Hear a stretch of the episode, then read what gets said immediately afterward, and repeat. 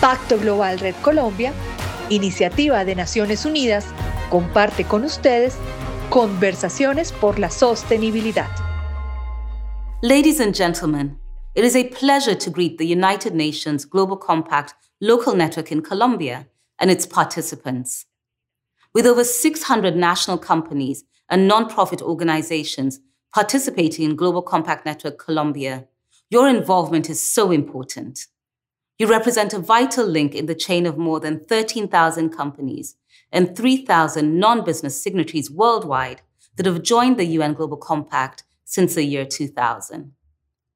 All these participants have made a commitment to adopt sustainable, responsible business policies under the UN Global Compact's 10 principles for human rights, labor, the environment, and anti corruption.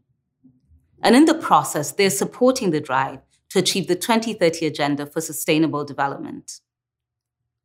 While the world has made great strides towards some of the 17 Sustainable Development Goals, progress on others has stalled or even reversed. Income inequality continues to rise. Systemic injustices based on race, ethnicity, and gender persist. Global hunger is increasing, and the climate is changing even faster than many experts predicted. And now, COVID 19 has caused a humanitarian and economic crisis that threatens to push the global goals even further off track. I know these challenges can feel overwhelming, and yet the current crisis also presents an opportunity for businesses to transform themselves. The pandemic has shown us that business as usual is no longer an option.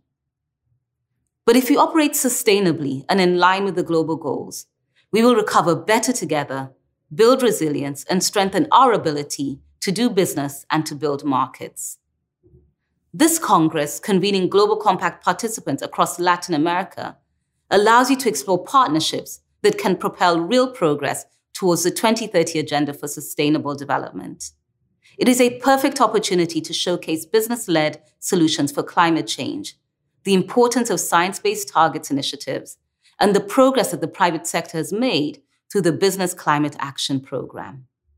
You will pursue an ambitious agenda covering the role that younger generations can play to address the climate crisis and its dramatic consequences in terms of poverty, inequality, and biodiversity loss.